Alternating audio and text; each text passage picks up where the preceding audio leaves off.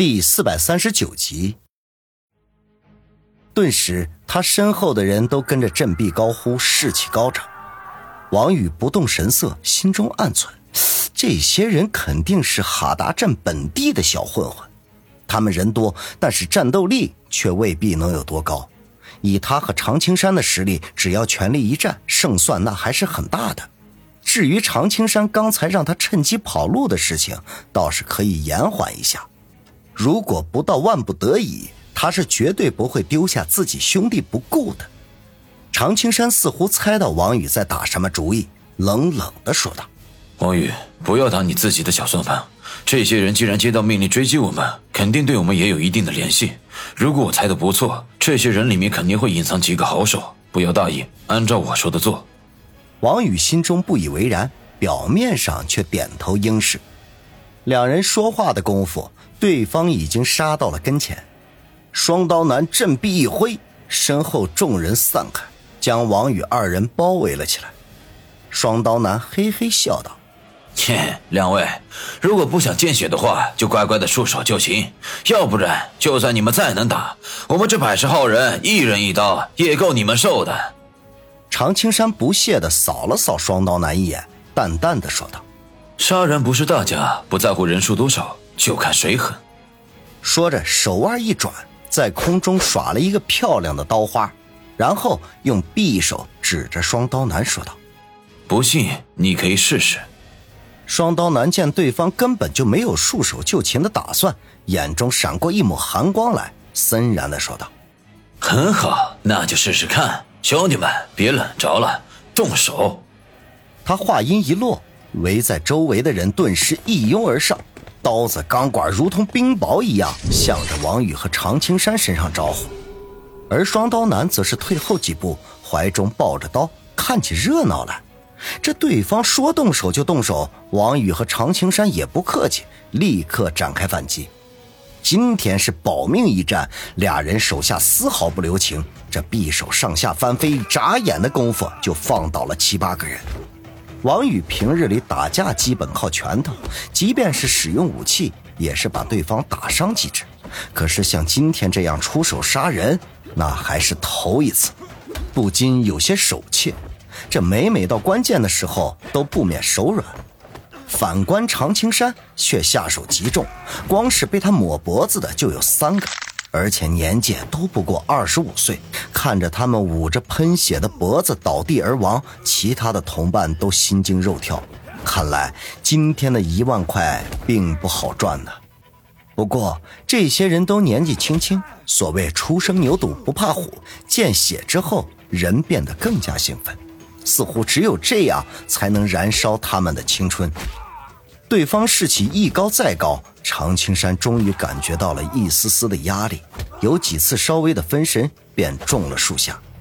被钢管打中的地方还好，只有隐约的疼痛；可是被刀片砍伤的位置却流血不止，瞬间人就变成了血葫芦。这如此一来，使他的灵活性受到了影响，转眼就被团团围住，任凭他挥刀如风，也避不开一群人的砍杀。王宇见常青山居然负伤，心中大惊，忙上前来帮他解围。同时，他心中也意识到，今天恐怕是难以善终了，只能大开杀戒。心中的忌惮一解，他也变成了杀神，手起臂落，一连刺翻了四个人，总算是将常青山从包围圈里解救了出来。两人还不等喘息过来，那个双刀男忽然加入战团。手中两把片刀被他挥舞的如同车轮一般，把王宇和常青山逼得节节败退。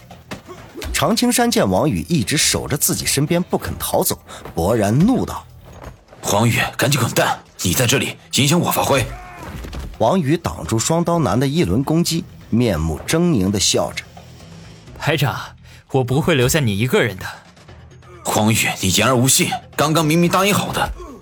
常青山怒极，叮当挡住从左侧打过来的几根钢管，然后趁机踢飞一个冲到跟前的家伙，再狠狠地吐了一口浓血。我只答应你逃走，又没说什么时候，怎么算是言而无信呢？王宇反驳道。我说不过你，现在马上走。常青山推了王宇一把，双刀男见他二人无视他的存在，反而争论起来逃与不逃的问题，心中是又气又恼，暴喝一声，双刀劈向常青山。开战之前，常青山就断言这家伙肯定是隐藏的高手，不过却万万没想到，双刀男就是他说的高手。此刻双刀劈来，隐约间竟有破空之声。常青山暗吃一惊，不敢大意，身形原地打转，堪堪避开对方这一劈，然后柔身上前，手中的匕首送向双刀男的软肋。这看似平常的反击，其中的时机、速度、位置拿捏的都十分的精准。双刀男果然不是个寻常人。就在双刀势头用尽、危险逼到身前的时候，他竟然原地的向后一跳，足足有两米多远，轻松的化解了常青山的反击。这非但如此，他竟然扬手将一把刀掷了出去，目标不是常青山。而是在旁边与一群人缠斗的王宇。王宇正被三十几个人围攻，那如果不是这些人得了只能活捉的命令，他恐怕已经招架不住。这些比他以前碰到的混混，那不知道凶悍了多少倍。虽然他自身的实力有所提高，可是仍旧相去甚远。此刻后背一把片刀飞驰而来，感觉到了寒风刺骨。知道危险逼近，根本没有时间回头看是什么东西，只得向前一扑，撞倒了一个拿钢管的家伙，逼得人群退后数步，然后就听到一个人惨叫的声音：“大哥，你的刀射中我了！”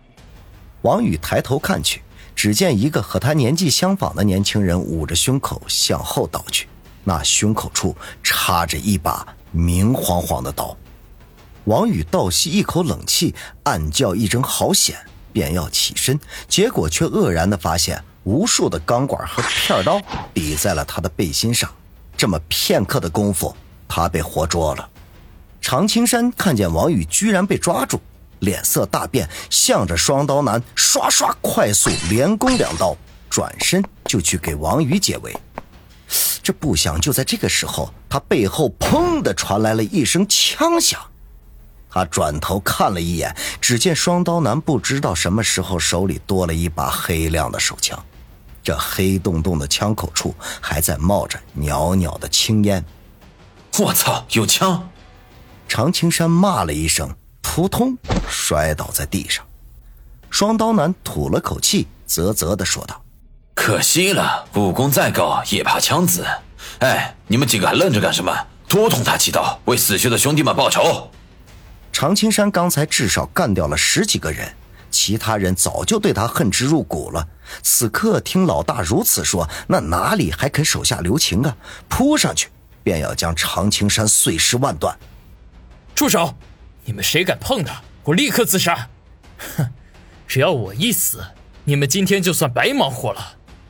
关键时刻，王宇忽然将手中的匕首抵在了自己的咽喉上，威胁着说道。双刀男始料不及，赶紧挥手制止道：“停！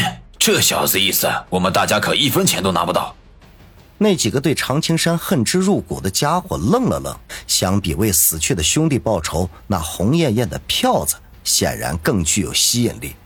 再者，常青山已经中枪，和死了也没差多少。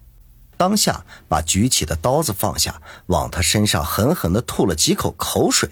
骂了几句，便宜这货了，就此作罢。王宇松了口气，大声的叫道：“排长，你给我爬起来，不许死！”